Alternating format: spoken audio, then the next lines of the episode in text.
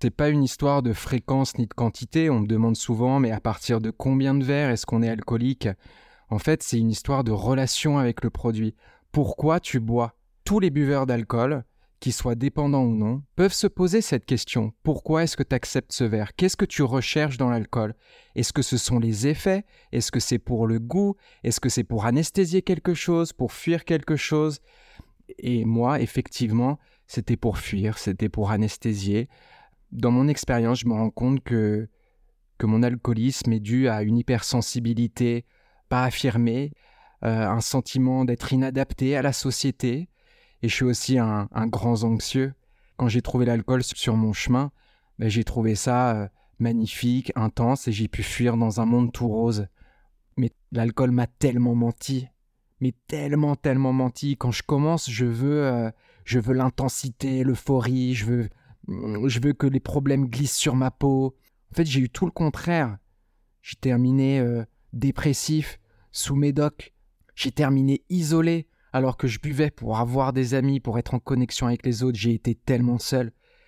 Et puis, euh, je suis devenu euh, l'esclave de la bouteille alors que euh, l'alcool m'avait promis de me rendre libre.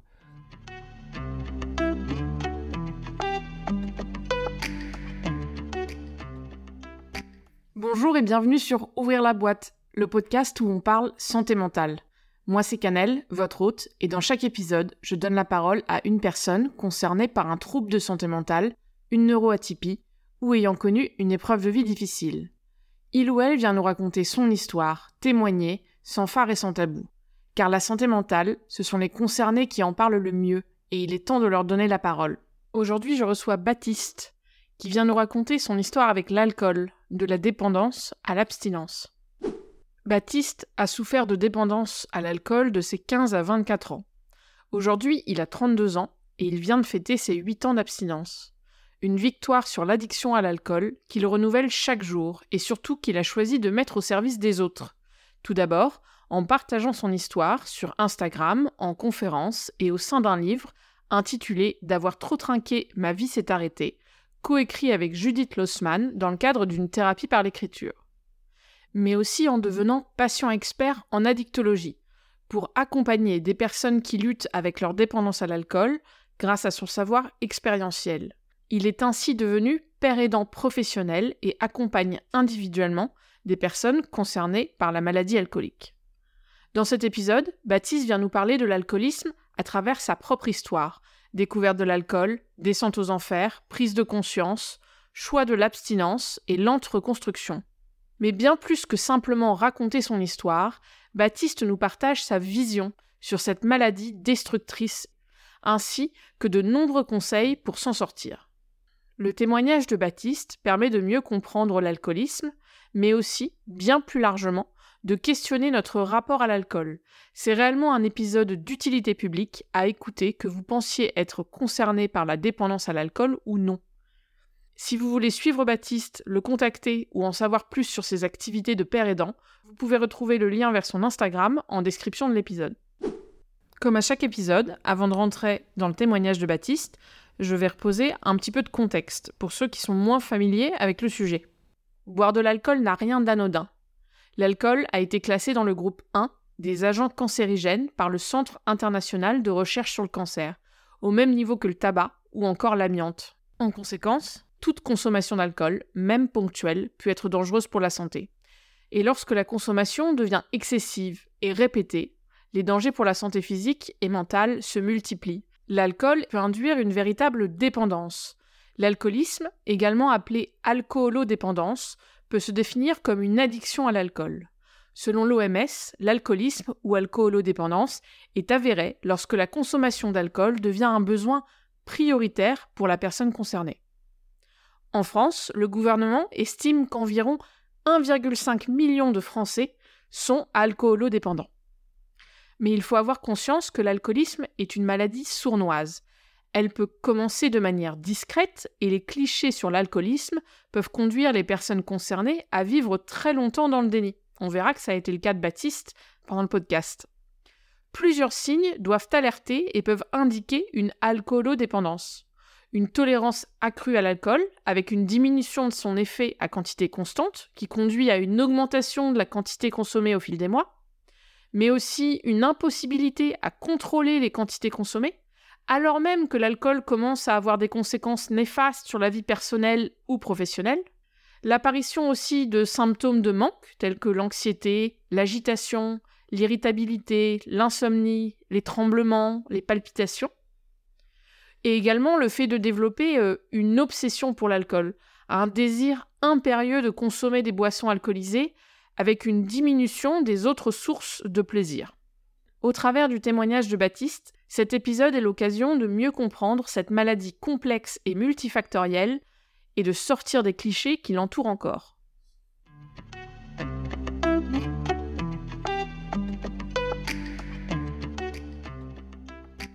Ce podcast vous est présenté par Tuki, la première plateforme française de groupe de parole en ligne. Tuki vous permet de rejoindre un groupe de parole, en ligne et en tout anonymat, sur la problématique qui vous concerne, afin d'échanger avec des personnes qui vous comprennent car ils traversent les mêmes épreuves. N'hésitez pas à vous rendre sur le site weartuki.com afin d'en savoir plus et à nous suivre sur Instagram où nous partageons tous les jours des informations et témoignages sur la santé mentale. Tous les liens sont en description de l'épisode. Allez, maintenant, on va ouvrir la boîte de Baptiste.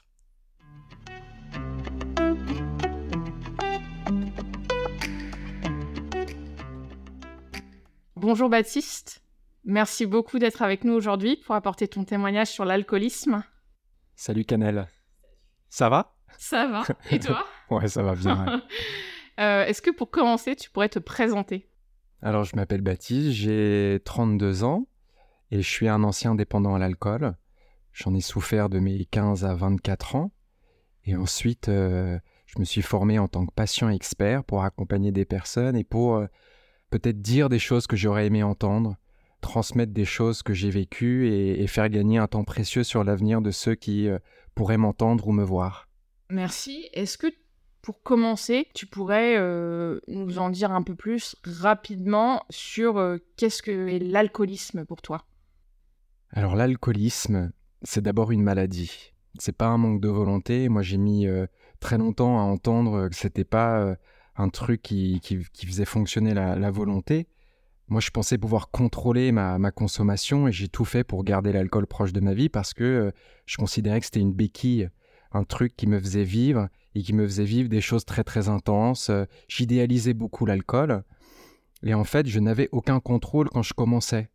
Alors pour moi, l'addiction, c'est l'incapacité de contrôler un comportement. Quand je commence, je ne sais pas m'arrêter. Donc c'est important de, de, de, prendre conscience que c'est pas une histoire de fréquence ni de quantité. On me demande souvent, mais à partir de combien de verres est-ce qu'on est alcoolique? En fait, c'est une histoire de relation avec le produit. Pourquoi tu bois? Cette question, elle est même universelle, je pense. Tous les buveurs d'alcool qu'ils soient dépendants ou non, peuvent se poser cette question. Pourquoi est-ce que tu acceptes ce verre? Qu'est-ce que tu recherches dans l'alcool? Est-ce que ce sont les effets? Est-ce que c'est pour le goût? Est-ce que c'est pour anesthésier quelque chose? Pour fuir quelque chose? On, a tous le droit de se poser ces questions. Et moi, effectivement, c'était pour fuir, c'était pour anesthésier, euh, c'était évidemment pour les effets aussi. Après, dans mon cas plus précis, dans mon expérience, je me rends compte que que mon alcoolisme est dû à une hypersensibilité pas affirmée, inavouée, euh, un sentiment d'être inadapté à la société. Je suis un enfant qui a certainement refusé de grandir et je suis aussi un, grand anxieux. Toutes ces choses-là ont fait que c'est peut-être des personnalités à risque, des facteurs de risque qui ont fait que quand j'ai trouvé l'alcool sur, sur mon chemin, ben, j'ai trouvé ça euh, magnifique, intense et j'ai pu fuir dans un monde tout rose au début. On y reviendra. Merci pour cette définition. Si ça te va, j'aimerais qu'on reprenne ton parcours de manière quasi chronologique de, comment tu es tombé dans l'alcool, ta vie d'alcoolique consommateur, ta prise de conscience, puis ensuite ta vie d'alcoolique abstinent pour vraiment euh, avoir euh, tout le panel de ton expérience et de ton témoignage. Est-ce que tu peux commencer euh, par nous raconter comment tu es tombé dans l'alcoolisme? Tomber dedans, euh, c'est, certainement un grand mot. Moi, je considère que j'ai commencé à boire comme tout le monde. La seule chose que j'ignorais, c'est que peut-être que mes cellules n'étaient pas celles de tout le monde et que euh, j'avais une relation très magnétique avec l'alcool dès le début. C'était très festif, hein, c'était que le week-end avec des potes, on faisait des before dans la rue ou des before dans des appartes. Mais très très vite, c'est devenu du binge drinking et cette phase de défonce est devenue un art de vivre, euh, une phase incontournable. Et j'étais déjà très stressé à l'âge de 15 ans de ne pas avoir cette phase parce que je cherchais la défonce, je cherchais les effets. Et ensuite, de fil en aiguille, bah, c'est devenu, euh, j'ai commencé à boire plus tôt, fini plus tard, et puis j'ai cherché des instants en semaine, et puis, euh, et puis voilà. Et ensuite, l'alcool a pris de plus en plus de place, et c'est devenu de moins en moins festif. C'est devenu plus quelque chose pour, pour anesthésier un mal-être qui était inavoué. En fait, ce qui est dingue, c'est que tout allait bien de l'extérieur. Je suis le roi pour mettre des masques pour afficher un smile, pour, euh, euh, pour me faire tout, pour, pour être reconnu, pour être aimé, pour cacher mes angoisses, pour cacher mon hypersensibilité. Euh, je suis le, king. L'alcool me permettait de, de combler tout ça, de masquer tout ça. Donc pour moi, au début, l'alcool a été la pilule magique, la, la recette miracle pour, j'avais l'impression, accéder à un plein potentiel en fait, l'alcool ne donne aucun talent. Sur le long terme, l'alcool a juste bousillé ma vie. Je suis rentré dans des cercles vicieux euh, dramatiques et j'ai eu envie de mourir dans l'alcool. Et ensuite, l'alcool est devenu quelque chose qui me tuait à petit feu. Je voulais plus exister avec des idées noires. Et véritablement, voilà, j'étais sous emprise de l'alcool. Je me réveillais, je pensais alcool. J'allais acheter alcool, je consommais, je récupérais alcool. Ça prenait de, de plus en plus de place. Et, et voilà, l'addiction, euh, l'addiction a pris possession de ma vie. Et, euh, et donc avec le recul, tu, as pu identifier euh, les causes, le pourquoi de, de cet alcoolisme, au-delà de tes gènes, comme tu mentionnes, donc ton anxiété, ton, ton hypersensibilité, ton mal-être. Est-ce que tu veux nous en dire plus? Il y a quelque chose dont je parle très peu, c'est ma gémellité. J'ai un frère jumeau et euh, je pense que ma construction identitaire a été euh, compliquée. J'adore mon frère jumeau, je suis hyper proche de lui. On est euh, très fusionnel et je pourrais pas vivre sans lui. En revanche, malgré tout ça, ça amène son lot d'épreuves dans la vie. On se construit à deux, on a notre propre langage, on répond à nos propres règles, on grandit dans une bulle avec nos propres règles et en plus, on doit obéir aux règles des autres, aux règles de la société qui ne nous conviennent pas, ou en tout cas ne me, ne me convenaient pas. Et j'ai subi euh, une certaine forme de pression. Et, d'où est venu en fait ce sentiment d'être inadapté à la société? Pourquoi est-ce que je devrais répondre à des règles alors que j'ai déjà mes propres règles créées et qui me conviennent et tout va bien, etc. Donc m'ouvrir aussi aux autres, euh, m'adapter aux autres, ça a été euh, douloureux et ça a forcément brassé euh, de la négativité, du mal-être. Ensuite, il y a eu d'autres choses pour mon enfance, mais j'aimerais, comme j'en parle peu, aborder ce point-là qui pourra peut-être parler aux auditeurs.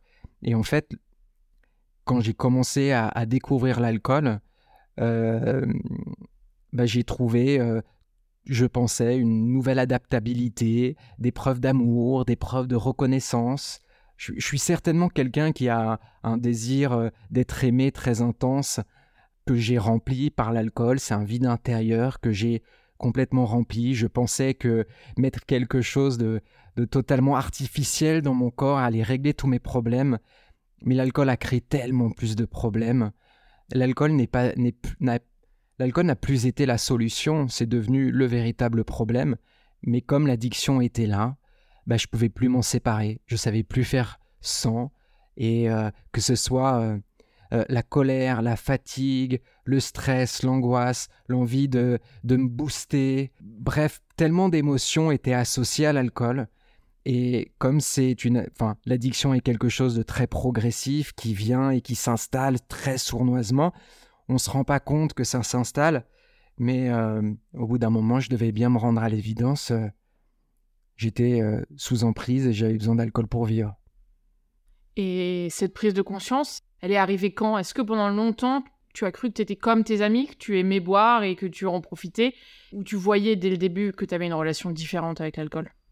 Non, parce que je me suis entouré de gros buveurs. Et ça, c'est aussi euh, Un comportement qui pourrait alerter, c'est euh, c'est d'être mal à l'aise face à des personnes qui boivent moins ou qui boivent pas du tout et de les exclure.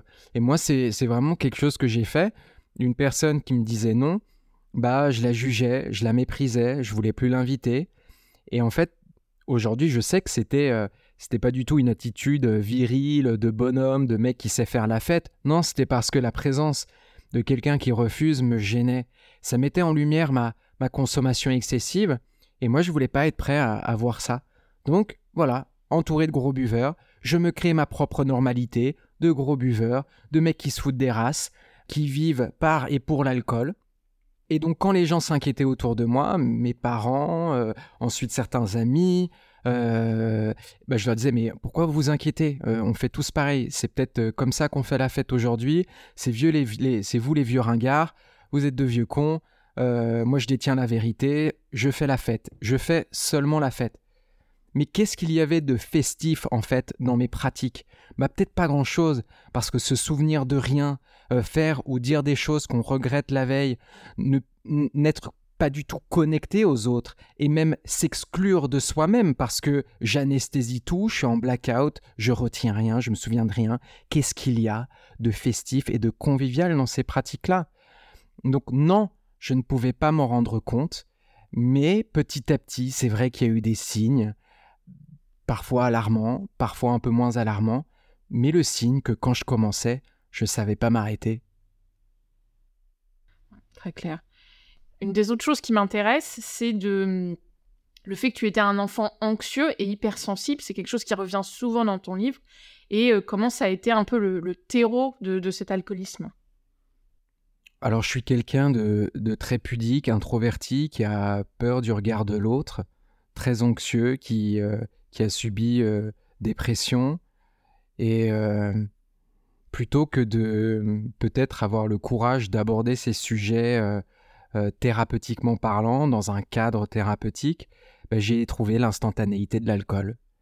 Les drogues sont formidables pour la recherche de l'instantanéité, l'effet qui arrive au bout de 5-10 minutes. Eh bien, c'est devenu ma pilule magique pour justement ne plus faire face à mon angoisse, de devenir euh, en fait euh, un super baptiste comme euh, je l'appelle dans mon livre, un super baptiste qui est, qui est doté de plein de super pouvoirs, qui sait faire des choses, qui est drôle, qui sait dépasser les limites, quelqu'un d'extraverti. Et en fait, c'est tout le contraire de qui je suis sobre. Sauf que quand je me réveille le matin et que je me regarde dans la glace, je me déteste. Je n'aime pas voir ce, ce, cet enfant euh, qui, qui j'ai l'impression, n'a aucune capacité, euh, qui n'est pas digne, qui, qui ne mérite pas d'avoir des amis, etc. Mais dans l'alcool, je retrouvais ce personnage qui m'apportait toutes ces choses-là. Et donc, progressivement, ben, j'ai l'impression que c'est que par l'alcool que je vais pouvoir vivre et exister.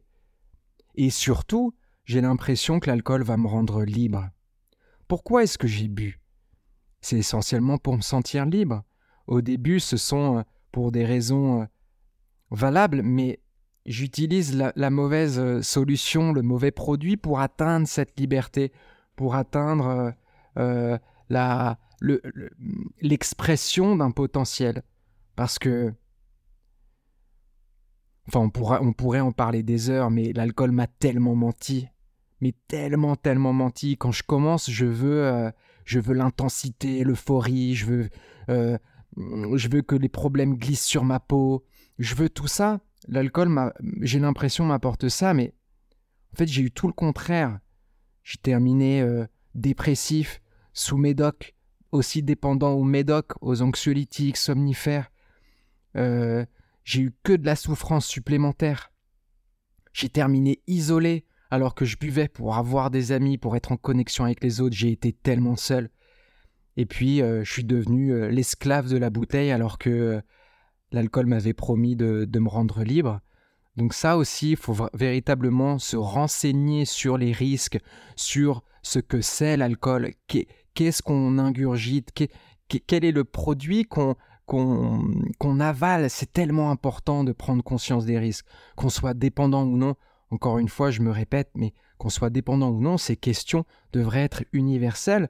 Parce que, ne l'oublions pas, l'alcool est une drogue. Légale, certes, mais c'est une drogue quand même, donc prenons conscience de tous ces risques avant de, de s'accorder euh, quelques verres plaisir. Et euh, donc, tu as, mentionné Super Baptiste, donc le Baptiste euh, alcoolique, consommateur et bourré. Est-ce que tu peux nous en dire un peu plus sur lui? C'était quoi ta vie à cette période? À l'époque, ma vie, c'est c'est que l'alcool. Euh, déjà 18-19 ans, c'est que tourner autour des soirées, des, des comment s'organiser pour boire, boire le plus vite possible, avoir sa dose le plus rapidement possible, aussi beaucoup d'angoisse, de calcul. Donc je faisais genre, je m'occupais d'acheter l'alcool pour tout le monde, je voulais dépendre de personne pour que pour véritablement contrôler l'alcool qui serait présent.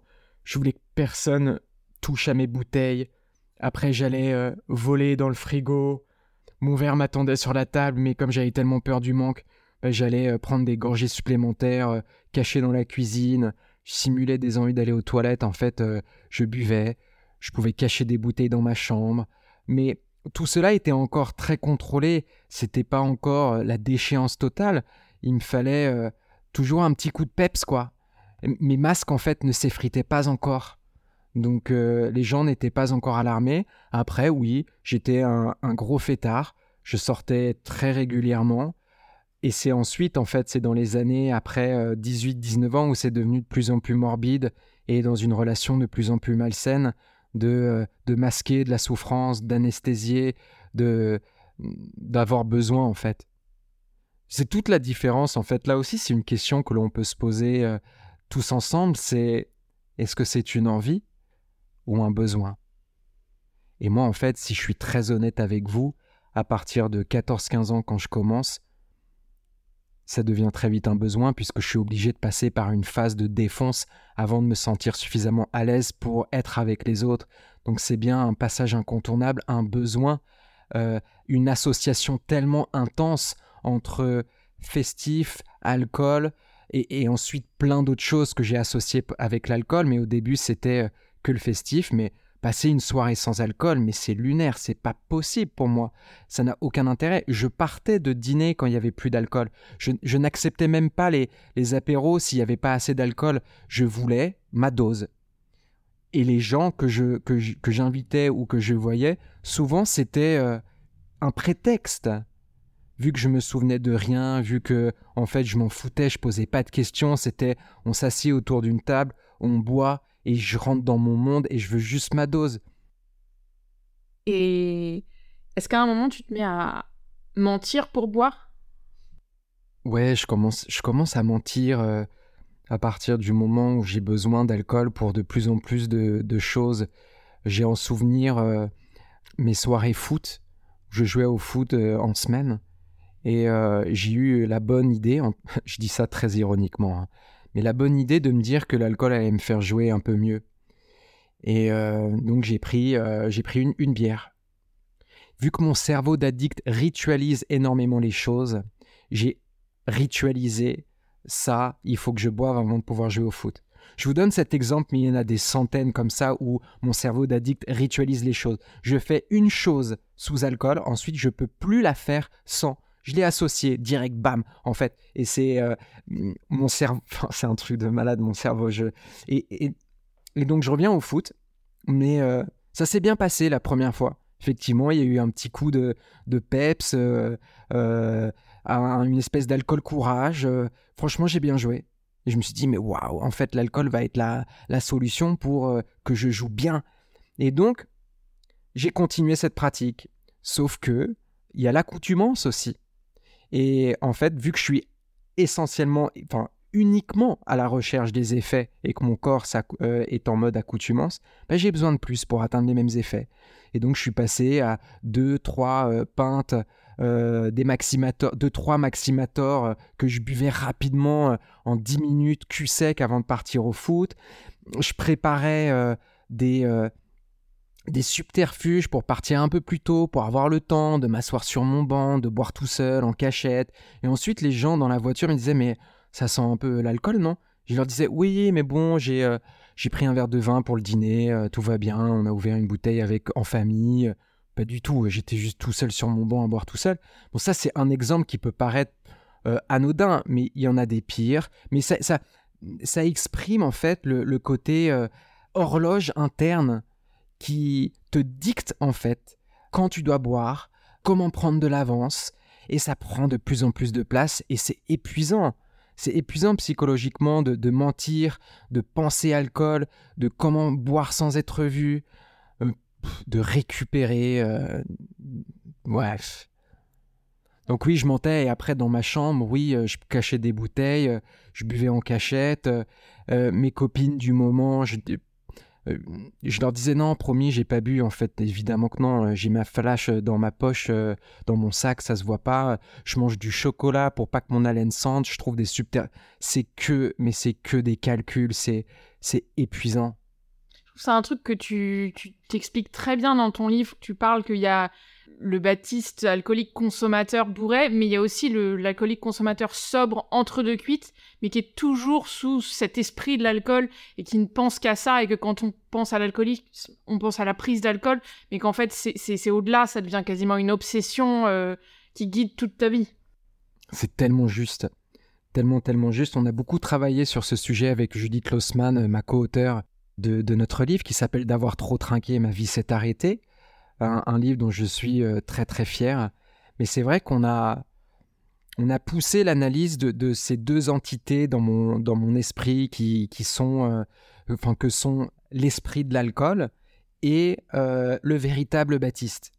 Et même quand je suis sobre, donc sans alcool, mais toujours sous emprise de l'alcool, c'est toujours l'esprit de l'alcool qui dicte mes envies, qui dicte des choses. Même sobre, vu que je suis sous emprise, toutes les personnes qui peut-être essayent de me parler, de me raisonner, etc., j'ai beau promettre des choses parce que je suis sobre, mais je suis encore sous l'emprise. Et donc ces promesses, elles tombent, euh, enfin même elles se fracassent au sol dès que je suis au contact de l'alcool, euh, dès que je suis peut-être confronté à une situation euh, désarmante, dès que je suis en proie de l'angoisse, dès que... Et puis ça c'est propre à chacun, nos raisons de boire. Mais de dire non, c'est tellement dur quand c'est si euh, engrammé en nous, quand les liens paraissent si forts, on a l'impression qu'on n'a pas d'autre solution. Et est-ce que tu as eu des, des symptômes physiques liés à l'alcool? J'ai eu des tremblements dont j'avais tellement honte. J'ai eu des tremblements jeunes en plus. J'arrivais même plus à mettre une mine de crayon dans le critérium.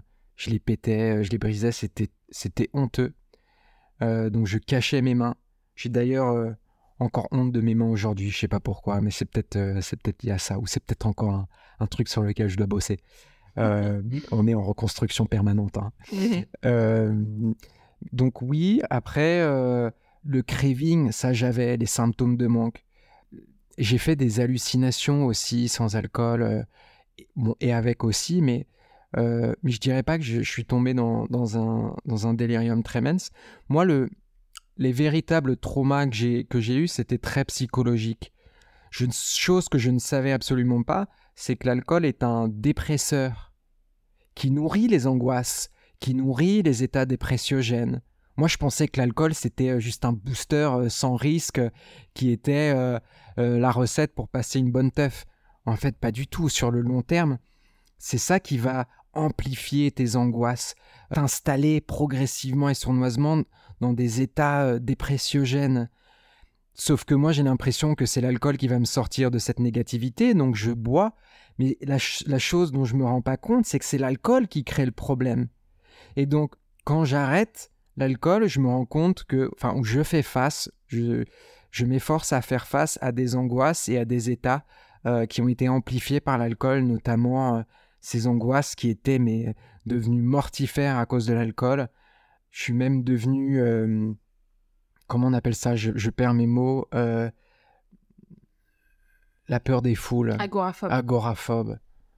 Bon, ça, c'est lié sûrement à, la mort de mon papa, mais je ne savais plus sortir de chez moi sans, sans avoir bu. Et ça a été douloureux pour moi d'affronter le monde extérieur euh, sans alcool les insomnies aussi euh, sans alcool. Euh. Enfin bref, moi, moi je pense que ça serait davantage des dégâts psychologiques plus que dégâts physiques. Il y a une phrase que tu, tu dis dans ton livre qui, qui, est partager sa vie avec l'alcool revient à obéir à un maître. Est-ce que tu peux nous en dire un peu plus sur cette phrase? Oui, l'alcool est un maître.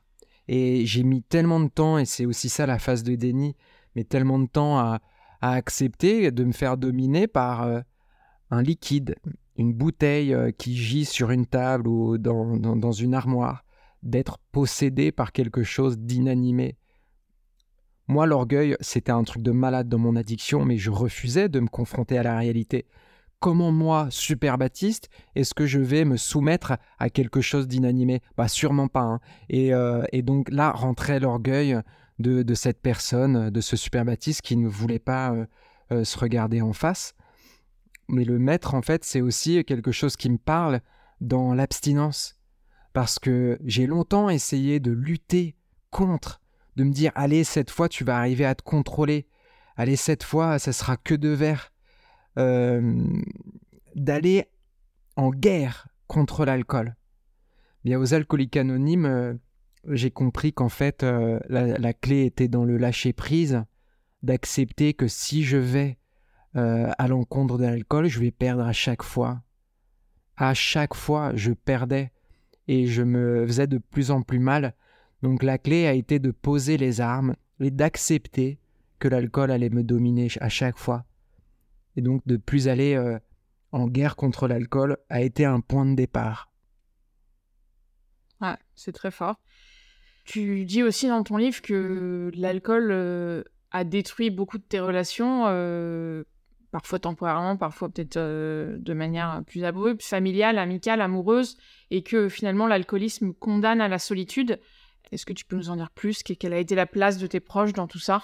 La solitude, c'est quelque chose qui détruit tout autant que l'addiction.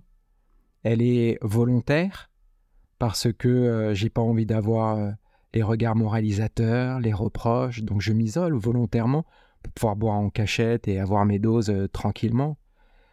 Qu'on me foute la paix et qu'on me laisse me détruire tout seul.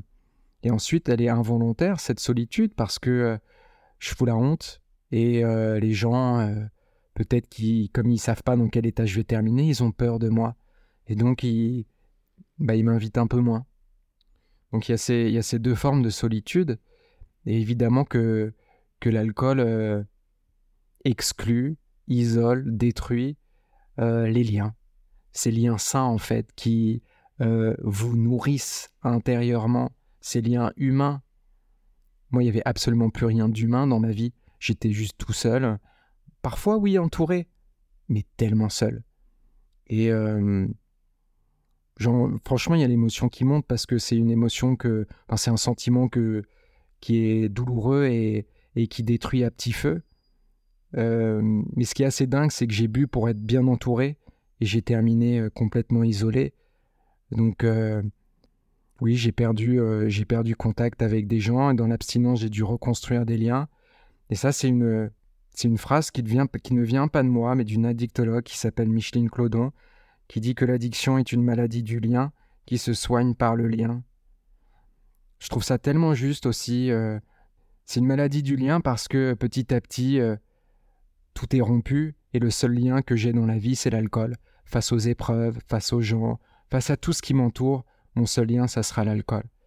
Et ça se soigne par le lien parce que, euh, au contact de personnes qui sont saines, d'un cocon rassurant, euh, de situations de plus en plus euh, rassurantes et, saines. On reconstruit de nouveaux liens qui vont euh, nous remplir et nous, nous faire grandir autrement que par l'alcool. Et, et, ce qui est dingue, c'est que, bon, je saute peut-être une question, mais d'échanger avec des semblables, d'aller rencontrer des gens qui sont comme nous, permet de, de redonner un peu d'humanité, parce qu'on se sent tellement indigne, tellement euh, on se sent comme des sous-merdes, euh, indignes de vivre, euh, tellement différents, des incapables, tellement tout comme ça, qu'on oublie que qu'on peut être autre chose que notre addiction. Et dans des groupes de parole comme les alcooliques anonymes, dans lesquels je suis allé, j'ai pris conscience que, que c'était peut-être pas une honte d'être malade, parce qu'il y avait des gens pleins d'espoir qui y arrivaient, euh, et puis on pouvait rigoler avec beaucoup d'autodérision, on échangeait des, tips, des clés. Euh, ils étaient autre chose que leur addiction. Et ça, tout ce côté humain, moi, m'a, m'a sauvé la vie aussi. Ce lien, en fait. Ce lien, je vais peut-être le répéter très souvent, mais le lien sauve. Donc n'hésitez pas à sauter le pas, n'hésitez pas à aller voir des groupes de parole ou à solliciter de l'aide. Nourrissez ce lien parce que c'est aussi un point de départ et ça, ça peut sauver des vies. C'est pas moi qui vais te dire l'inverse. Hein. Euh, je pense que c'est vrai pour l'alcoolisme, c'est vrai pour euh, tous les sujets isolants où on se sent, euh, comme tu le dis, quasiment parfois inhumain, extraterrestre, incompris par nos proches et où on a l'impression d'être seul au monde à traverser ce qu'on traverse et, et, où le groupe de parole peut vraiment aider à se sentir moins seul, à déculpabiliser, à à avoir espoir aussi, à voir qu'on peut aller mieux en voyant ceux qui, qui vont déjà mieux. Je vais rajouter un petit truc, parce que euh, ce côté inadaptabilité, euh, de se sentir très seul, euh, dans ces groupes de parole, je pouvais être moi-même sans filtre, sans masque, et oser montrer mes vulnérabilités devant des personnes qui ne me connaissaient pas, et de montrer mes vulnérabilités sans que ça se retourne contre moi, avec des personnes accueillantes, bienveillantes, sans jugement, et ce groupe m'a permis de voir que dans ce cadre-là, je pouvais être moi-même sans danger. Et ça m'a donné euh, petit à petit une confiance en moi ou une meilleure acceptation de qui je suis pour être moi-même dans d'autres contextes. Alors ensuite, c'est devenu avec un pote en particulier que j'avais bien sélectionné, avec ma maman, avec mes frères, avec d'autres personnes petit à petit, j'élargis en fait le cercle où je peux être moi-même et montrer mes vulnérabilités sans honte, sans avoir peur, etc. mais ça, ça part, c'est une marche après l'autre. Rien ne va changer euh, du jour au lendemain, c'est pas un claquement de doigts, etc. Il y a aussi beaucoup de patience à avoir dans la reconstruction. Mais si on arrive à trouver une ressource de soins qui nous correspond, bah peut-être qu'après on pourra élargir et capitaliser dessus et, Ensuite, j'ai trouvé de plus en plus de sens à mon abstinence. C'est intéressant. Et il y a un, autre sujet que je, voulais couvrir aujourd'hui, et tu t'as dit le mot là, c'est la honte. La honte euh, de ce que tu as pu faire à l'époque. Tu le mentionnes dans ton livre. Est-ce que tu as fait la paix avec ça aujourd'hui? Est-ce que tu as réussi à te pardonner euh? J'ai beaucoup bossé le pardon. je pense que c'est toujours pas réglé. Euh, oui, je me pardonne ma maladie alcoolique parce qu'aujourd'hui, avec le recul, je considère que ça a été un passage pour euh, enfin accepter de vivre avec moi-même. Peut-être que j'ai dû me faire très mal pour accepter mon hypersensibilité, pour accepter mon introversion, mes angoisses et d'être plus en accord avec moi-même. Peut-être que j'ai dû passer par l'alcoolisme pour euh, euh, pour me recentrer sur qui je suis et, embrasser tendrement le petit Baptiste qui avait très peur de grandir. Je dis ça avec euh, beaucoup de recul parce que je conçois que à deux semaines euh, ou même un mois d'abstinence, j'aurais été incapable de dire cette phrase. Mais, euh, mais avec le chemin et la patience et la conviction d'être sur le bon chemin, je, je, suis fier de mon parcours et je changerai rien. Donc oui, je me suis pardonné ma maladie euh, et, je trouve que ça m'a surtout permis de ne plus avoir peur de montrer mes vulnérabilités, mon hypersensibilité, chose que je considérais comme euh, la chose la plus courageuse au monde, c'est d'être sans masque, sans filtre, dans une relation authentique. Moi, ce sont les choses qui me nourrissent aujourd'hui et ce sont les choses que, dont j'essaye de m'entourer de, personnes comme ça pour, pour grandir. Je te le souhaite. En tout cas, on cherche tous ce, genre de relations. Elles sont pas toujours les plus faciles à trouver, mais, euh, mais c'est les plus belles et celles qui valent le plus le coup. Euh, j'aimerais aussi revenir sur euh, la relation entre alcool et trauma. Donc, dans ton livre, tu, bah, racontes ta vie et tu as connu de nombreux événements traumatiques. Boire a été une manière d'échapper à certains traumas, notamment à la mort de ton papa quand tu avais 19 ans d'une manière très soudaine. Et boire euh, va aussi te conduire à te mettre en danger et à créer de nouveaux traumas. Euh, est-ce que tu peux nous parler de cette relation alcool-trauma euh? Papa, ça a été mon garde-fou. C'était lui le, commandant du navire, comme il disait, de, la famille. C'était lui qui imposait les règles à la maison. Et tant qu'il était présent, j'avais peur de m'afficher bourré devant lui. J'avais très peur. En plus, je savais, je, savais pas comment le rendre fier bref, c'est euh, autre chose, mais du coup, quand il est mort à, à l'âge de 44 ans et moi j'en avais 19, de manière très, très brutale, ça a été l'ouverture des vannes. J'en ai pas eu conscience tout de suite, mais j'ai bu pour m'empêcher de faire mon deuil, pour m'empêcher de ressentir, pour m'empêcher de souffrir. J'ai bu pour oublier.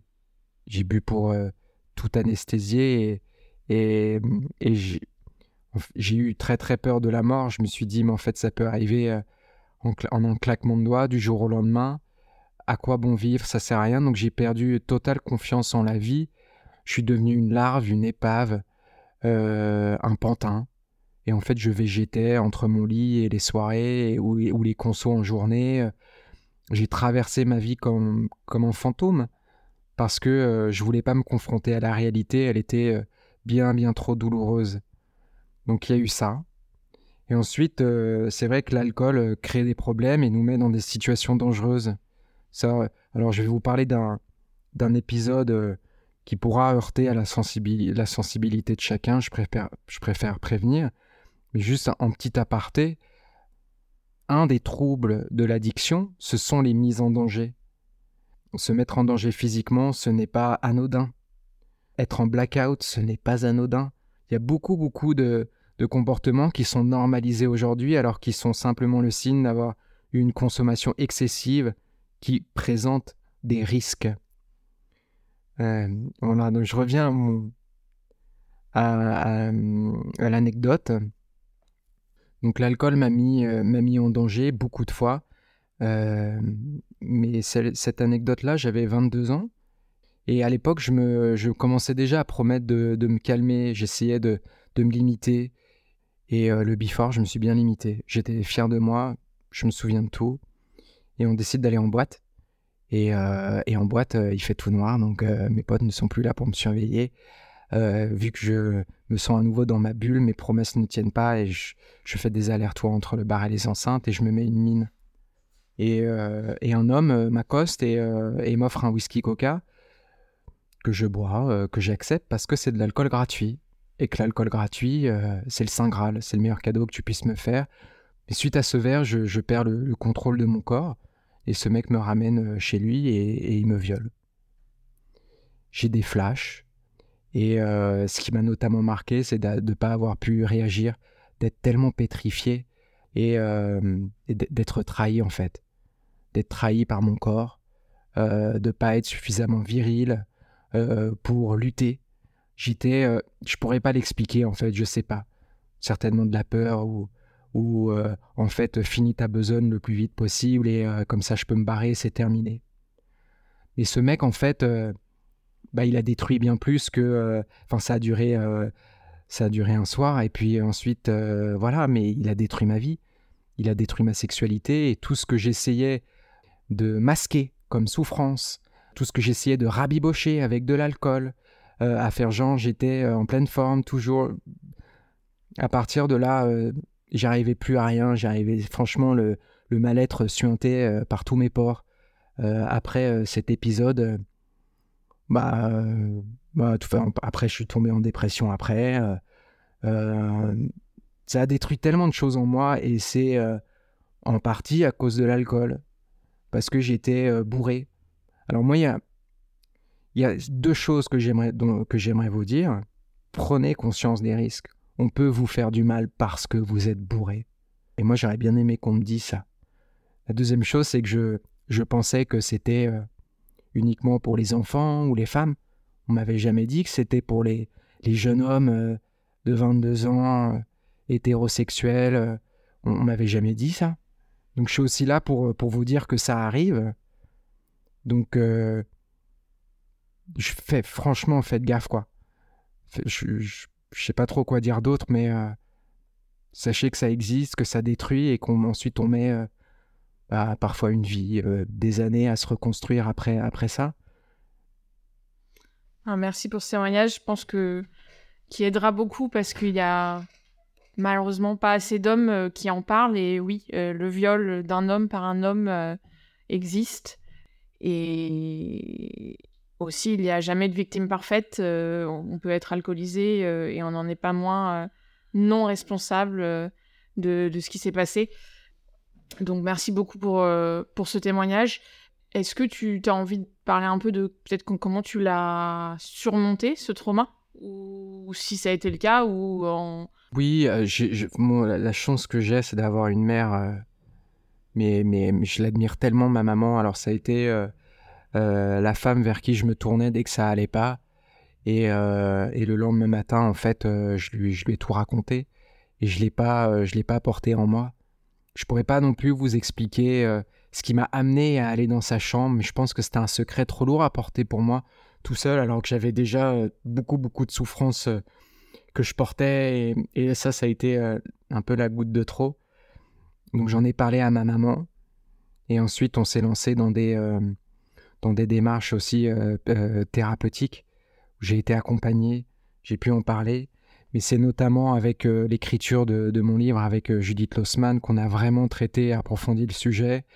Et euh, je dirais que c'est quelque chose que, que j'ai dans mon sac avec moi. J'en parle.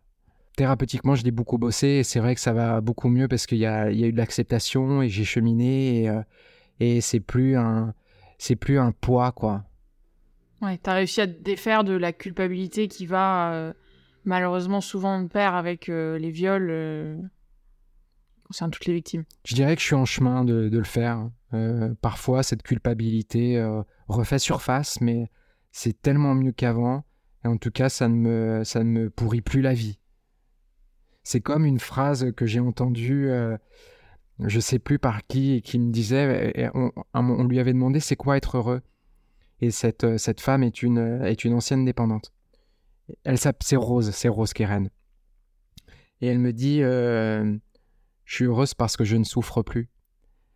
Et, euh, son entourage lui répond euh, Mais moi, c'est pas très ambitieux comme définition du bonheur. Mais en fait, moi, je la comprends tellement, ayant énormément souffert. Bah, retrouver une forme d'apaisement, bah, ça suffit. Ouais. Pense que c'est extrêmement vrai, effectivement. Euh, et c'est quelque chose que tout le monde n'est pas capable de comprendre. Mais, mais oui. Euh, bon, maintenant qu'on a un peu parlé de toute cette période, euh, j'aimerais qu'on commence à, à, creuser comment tu as pris conscience que tu avais un problème et comment tu es allé vers l'abstinence. Donc, déjà, quand est-ce, quand et comment est-ce que tu t'es rendu compte que ça n'allait pas? On s'attend à un déclic euh, qui va changer ta vie euh, du jour au lendemain, alors que ça marche pas comme ça. J'en ai eu plusieurs des déclics, j'en ai eu des dizaines, euh, des prises de conscience, j'en ai eu beaucoup. Après, est-ce qu'un jour je vais, je vais acter un jour 1 C'est ça toute la question. Parce que je repoussais tout le temps. Ouais, non, il y a toujours une excuse, il y a toujours une justification. On peut toujours, on peut toujours se justifier de, de, se prendre une dernière conso, donc on repousse et ça devient un jour. Un jour, je le ferai. Ce qui fait peur, c'est ce jour 1, parce que c'est enlever la béquille qui, euh, qui j'ai l'impression, me faisait vivre. Euh, ça me fait tellement peur, parce que je le sais bien que je masquais des choses, que j'anesthésiais des choses. Mais euh, je pense que j'ai compris à l'âge de 21, 21 ans que j'avais un problème, que définitivement je savais pas me contrôler, que ça impactait trop de choses. Mes études, j'ai été déscolarisé longtemps, mes couples, ils étaient nuls, euh, enfin nuls. Quel terme à utiliser Non, mais ils étaient pas. J'étais pas conséquent dans l'alcool. Je pouvais rien construire. Je mentais, je trompais, euh, je faisais que de la merde. J'étais inconséquent. Donc je, l'avais compris, mais de après de là envisager le sens, c'est un, c'est un autre pas et il est immense ce pas. Donc j'ai essayé de me sevrer tout seul. J'ai essayé de faire des petites périodes d'abstinence.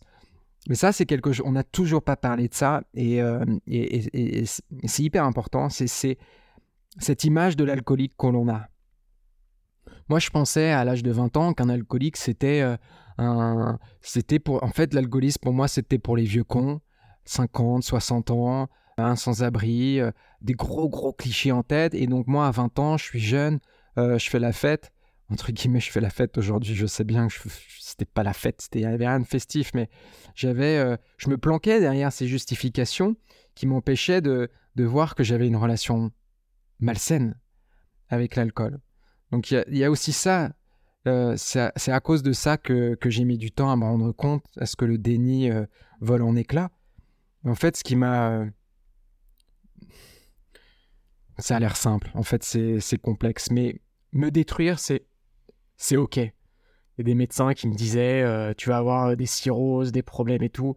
Et je suis ravi d'entendre ça, je ne veux pas exister. Je suis, je suis très content, c'est... à la fin, c'est c'est de l'autodestruction, donc je suis très content de, me détruire. Ça ne fonctionne pas, euh, ces, messages.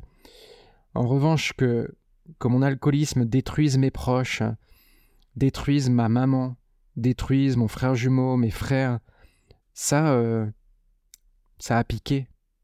Je n'ai pas toléré.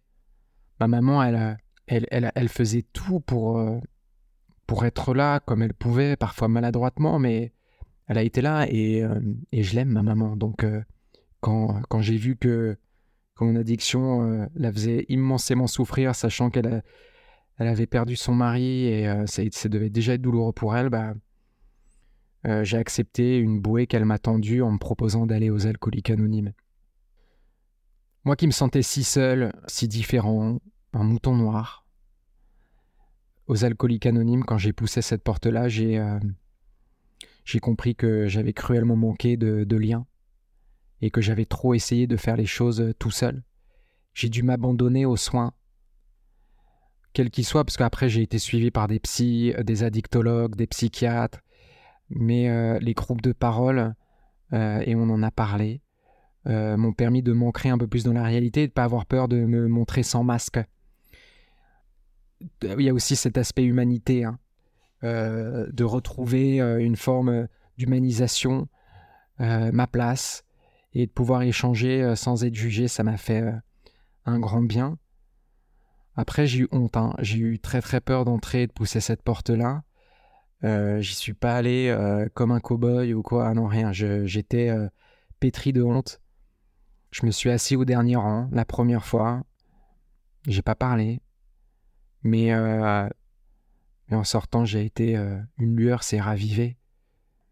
Il y a eu quelque chose, il y a eu euh, une petite étincelle de vie. Et après, j'y suis retourné. Et si tu devais. Euh, s'il y a un de nos auditeurs qui lui-même a, un problème avec l'alcool et a peur de passer cette porte des alcooliques anonymes, qu'est-ce que tu voudrais lui dire? Chacun a besoin de, trouver sa propre ressource de soins ou c'est son sérail de soins, il n'y a pas de feuille de route. Ça se peut que les alcooliques anonymes ne soient pas pour cette personne-là. Euh, c'est pas forcément, c'est pas pour tout le monde. En revanche, de ne pas s'éloigner des soins, c'est tellement important. À chaque fois que je m'éloignais des soins, je devenais plus vulnérable. À chaque fois que je me sentais guéri, bah, j'oubliais, bah, je m'autorisais un verre, et puis euh, le lendemain, c'était deux. Et puis après, c'était reparti comme en 40. Donc, c'est tellement important d'avoir un accompagnement régulier avec des piqûres de rappel qui vont te permettre de te recentrer sur l'importance de ce cheminement. En fait, moi j'attendais de l'abstinence à ce que ce soit une ligne d'arrivée. Et en fait, non, ça n'existe pas, c'est un chemin, il n'y a pas de ligne d'arrivée. Tous les jours, je reprends le chemin. En fait, pour être encore plus clair, je pensais que l'abstinence allait être euh, instantanée, comme dans l'alcool. J'avais tellement éduqué mon cerveau à l'instantanéité que je pensais que ça allait être mieux, que ça allait aller mieux au bout d'une semaine, deux semaines. Mais si tu te détruis pendant des années, euh, évidemment que c'est normal que ça n'aille pas mieux au bout d'une semaine, deux semaines. Après, ose regarder tout ce que tu as à gagner à rester sur ce chemin plutôt que tout ce que tu as à perdre, tout ce qui te fait, tout ce qui te fait peur. Moi, j'essayais de regarder tout ça pour, euh, pour, ne pas perdre, euh, pour ne pas perdre le fil. J'essayais aussi d'éduquer mon cerveau à un peu plus de positivisme. Oui, euh, dans l'alcool, j'ai fini par avoir des idées noires et ne plus avoir envie d'exister. Mon cerveau était complètement tourné autour de la négativité. Si on rajoute à ça l'alcool, qui est un dépresseur et qui vient brasser encore plus d'états dépressiogènes, oui, mes idées n'étaient pas très claires et surtout très noires. Donc, je m'efforçais à, à voir, à essayer de valoriser des toutes, toutes petites choses qui se passaient bien dans la journée quand, quand, euh, quand j'étais abstinent. Et, et, ça part de rien. Hein. c'est, euh, je suis resté au lit, j'ai rien foutu, j'ai juste pas bu. moi qui étais dans, des pratiques tellement euh, de terrorisme envers moi-même, bah, je me disais, mais ça sert à quoi d'être fier de moi, euh, de juste pas avoir bu, d'avoir rien fait dans la journée euh? En plus, une personne lambda, pour lui, c'est rien, 24 heures sans. en fait, non. C'est faux. Pour moi, en tout cas, ce n'est pas normal de ne pas boire pendant 24 heures. Donc, osons se faire ces petits cadeaux qui vont ensuite faire un effet boule de neige et on va commencer à voir du positif. On va surtout finir par voir les choses sans filtre. Au bout de trois mois d'abstinence, quand le voile de, de, de, tout ce qui est euh, addiction euh, s'est levé un petit peu, quand, quand je me suis détox en fait après trois mois, mes sens étaient à nouveau en éveil et j'avais perdu la saveur de toutes ces choses-là. En fait, le goût n'existait plus, mon ouïe ne fonctionnait plus parce que je regardais que mon verre, mon odorat était flingué, euh, tout était flingué dans l'alcool. Et au bout de trois mois, je commence à redécouvrir des choses bah, belles parce qu'elles sont authentiques, sans masque. Des choses que tu as dit un peu avant qui me qui m'intéresse, c'est que donc tu as essayé, enfin tu as réussi à arrêter de boire quelques semaines à chaque fois, plusieurs fois avant de donc la dernière fois où tu as arrêté de boire. Et qu'est-ce qui différencie ces, premières tentatives avortées de, de la dernière? C'est une bonne question.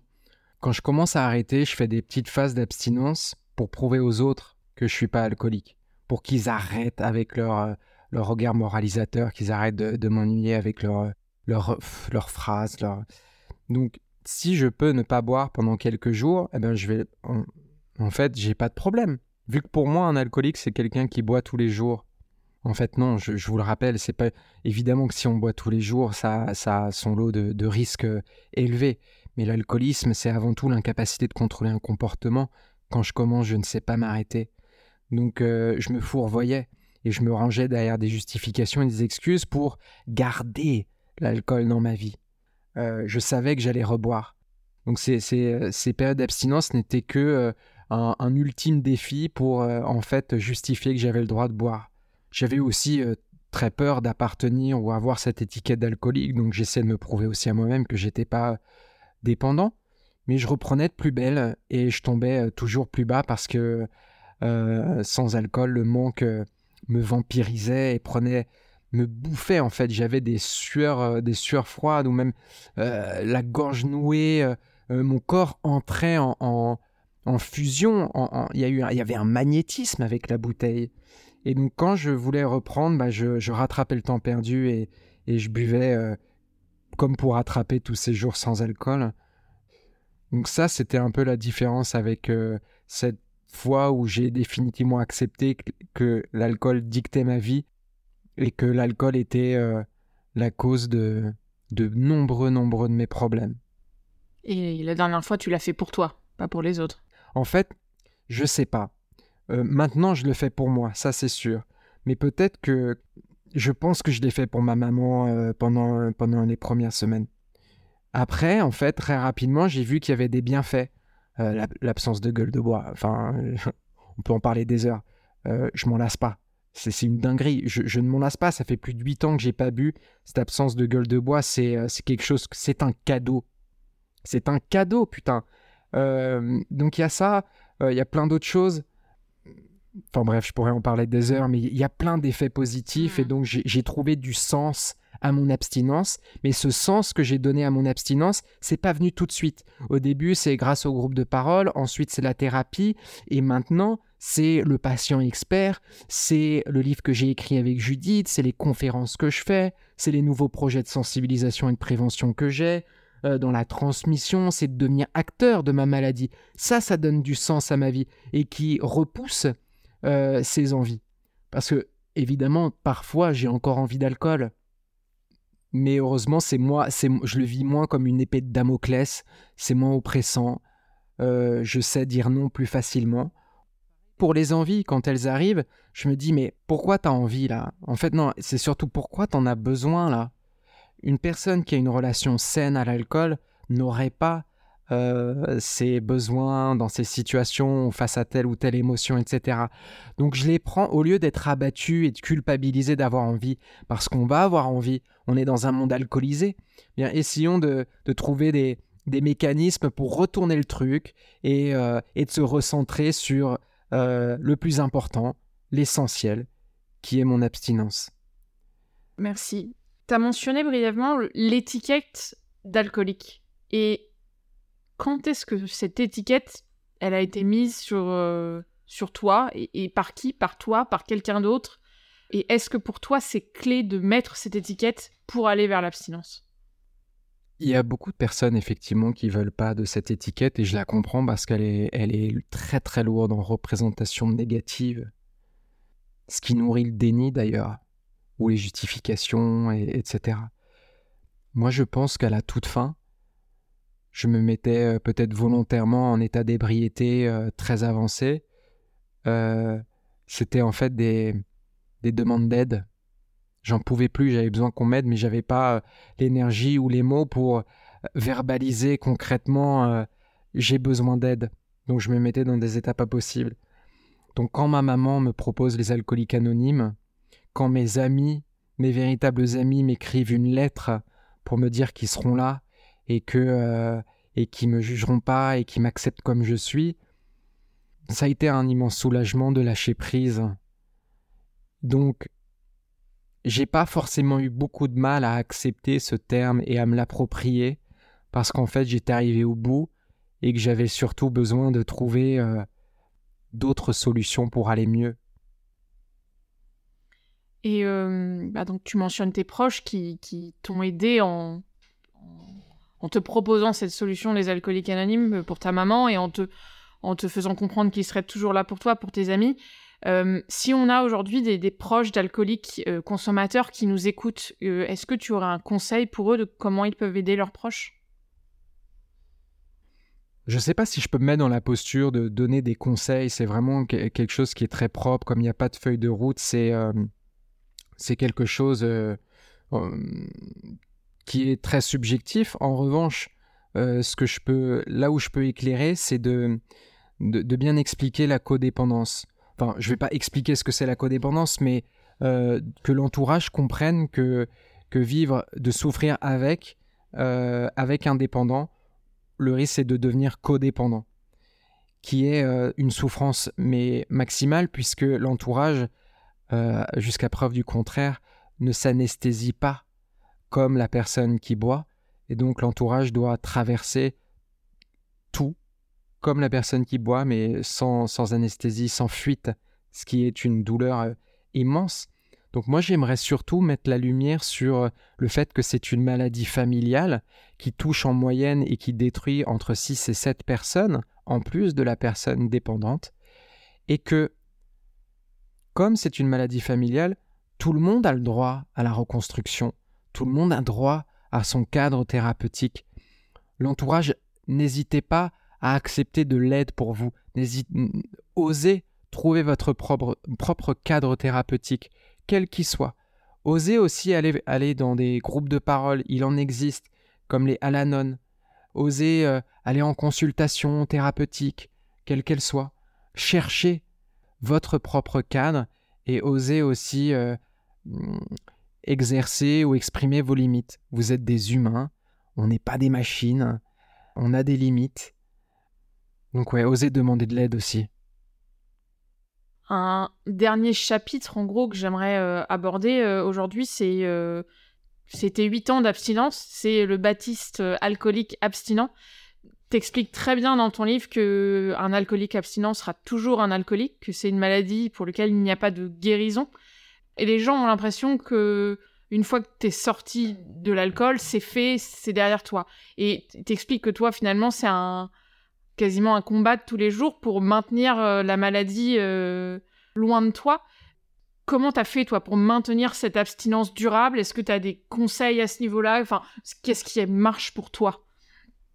Ce qui marche pour moi, c'est de rester proche des soins, d'être accompagné thérapeutiquement. C'est super important de se renouveler parce qu'il y a peut-être des choses qui vont me faire du bien pendant six mois et ensuite euh, on évolue et, c'est plus bon pour moi. Donc c'est aussi euh, l'effort de, de, se renouveler, de, de, rester humble. Alors oui, c'est pas facile tous les jours, mais bien heureusement, ça devient euh, plus facile avec le temps quand on se structure, quand on prend du recul, quand on se connaît mieux et donc on identifie mieux les situations à risque, on arrive à identifier mieux euh, voilà les signaux d'alerte sur le chemin, on va désamorcer en fait. On va désamorcer donc c'est plus facile de désamorcer que de subir. Après, je me rends compte, j'ai un exemple euh, assez euh, pertinent sur sur les efforts que je déploie au quotidien. En fait, je m'en rends pas forcément compte, mais par exemple, ça m'arrive ça m'est arrivé, on va dire, que en soirée, euh, je, me retrouve avec un verre d'alcool entre les mains parce que euh, un serveur a mis de l'alcool dans mon verre. Euh, voilà, ça a dû m'arriver peut-être deux trois fois en huit ans. Mais la dernière fois, c'était l'année dernière. J'avais mon Virgin Mojito dans la main, je prends une gorgée. Bah, en fait, le serveur a mis de l'alcool dedans. Et me faire avoir, en fait, il y a eu une montée de d'immense tristesse, mais aussi de, de colère. Et ensuite, quand c'est redescendu, je me suis rendu compte à quel point je dois être vigilant. Et cette vigilance, euh, bien sûr, devient de plus en plus naturelle avec le temps et sont des nouveaux rituels, des nouveaux mécanismes, et on n'y réfléchit plus. Mais quand on se fait avoir comme ça, on se rend compte de, tout ce qui a dû être mis en place pour justement ne pas se faire avoir. Donc tu as quelque chose, toi, de très particulier que n'ont pas tous les alcooliques abstinents, c'est que tu as décidé d'écrire un livre, tu as décidé de devenir patient expert en étant diplômé euh, donc de ce programme à l'hôpital Bichat et, d'en faire ton métier, de faire du suivi individualisé, ce qu'on peut appeler de la paire aidance, d'aider euh, des, alcooliques à, aller vers l'abstinence. Pourquoi tu as fait tous ces choix? J'ai écouté mes tripes.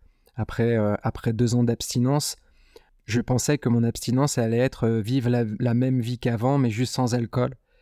En fait, je suis retombé dans des états. Euh, enfin, je suis retombé en dépression après deux ans d'abstinence. Je vivais encore au travers des désirs des autres.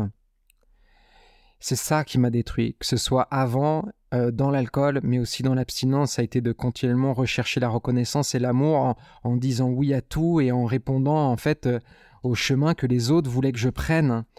je ne m'affirmais pas assez et ça, ça me tuait encore à petit feu. Donc à partir de deux ans d'abstinence, je prends euh, peut-être la, deuxième meilleure décision de ma vie après euh, l'abstinence, mais c'est de, tracer mon propre chemin. Et je l'ai trouvé dans l'écriture. Au début, euh, moi je veux, écrire, j'ai un projet d'écriture pour transmettre aux autres et notamment de dire aux jeunes que l'addiction ne discrimine absolument personne.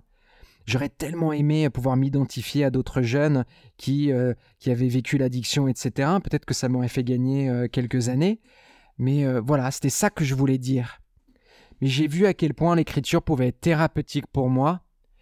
Et ça a structuré mon abstinence. Et c'est aussi ça qui m'a fait découvrir l'activité de patient expert qui, qui me comble, qui me nourrit. Je me sens à ma place. Euh, et, si je me sens à ma place, bah, j'ai moins de raisons de fuir dans l'alcool, donc j'ai moins de raisons de me détruire. Donc c'est une, une histoire de, mais trouver sa place et donner sens à sa vie, donner sens à son abstinence. Merci. Bon, on va euh, clôturer ce podcast avec une dernière question que je pose euh, à tous mes invités. Est-ce que tu as un conseil euh, pour les personnes qui nous écoutent et qui sont alcooliques consommateurs ou même abstinents d'ailleurs, euh, euh, un dernier message pour eux? Ces questionnements que j'ai pu donner, le pourquoi tu bois, de se poser la question si c'est une envie ou un besoin, de faire peut-être une période d'un mois d'abstinence pour conscientiser votre rapport avec l'alcool, déjà c'est un très bon début de conscientiser votre relation avec l'alcool ou d'autres produits. Et ensuite, c'est quelque, chose que j'ai déjà dit, mais d'oser demander de l'aide. Acceptons de l'aide. Faisons taire notre orgueil de temps en temps. Euh, moi, c'est ce qui m'a sauvé d'accepter de l'aide et il n'y a aucune honte à se montrer vulnérable. C'est peut-être une porte, une porte d'entrée ou en tout cas un point de départ. Merci Baptiste pour ce témoignage. Merci, vraiment. Et euh, j'espère qu'il pourra aider d'autres personnes concernées par l'alcoolisme. Ce qui est certain, c'est que vous pouvez m'envoyer un message sur Insta. Si vous avez une question, un doute, si vous avez besoin d'être éclairé, ne restez pas seul face à vos questionnements. Oui, on mettra ton, ton Insta dans la description du podcast. Ouais, je suis là pour ça. Merci. Et merci d'accueillir ces propos, Canel. Merci beaucoup.